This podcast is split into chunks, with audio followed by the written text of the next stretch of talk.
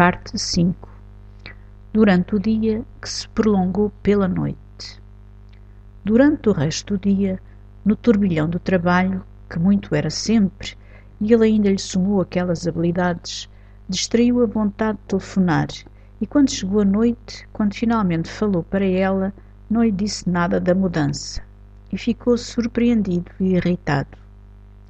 Primeiro, por ela nada lhe ter perguntado, depois, por ele próprio ter calado o que não lhe saía da cabeça.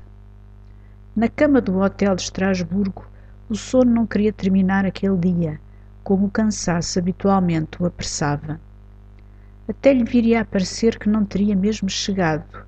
Dormia-se, dormia pouco e mal, e se não tinha razões para isso, foi-as inventando.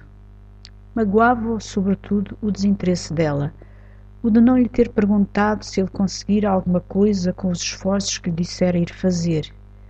Gostava-lhe que ela não lhe tivesse perguntado se ele conseguira o que afinal conseguira mesmo. Sentia irritação e amor, só atenuados ou impedidos de crescer, por se lembrar vagamente que lhe teria dito antes, no telefonema anunciador da catástrofe, que seria quase impossível vir a ter bons resultados nessas eventuais tentativas que nem valia a pena esperar. No entanto,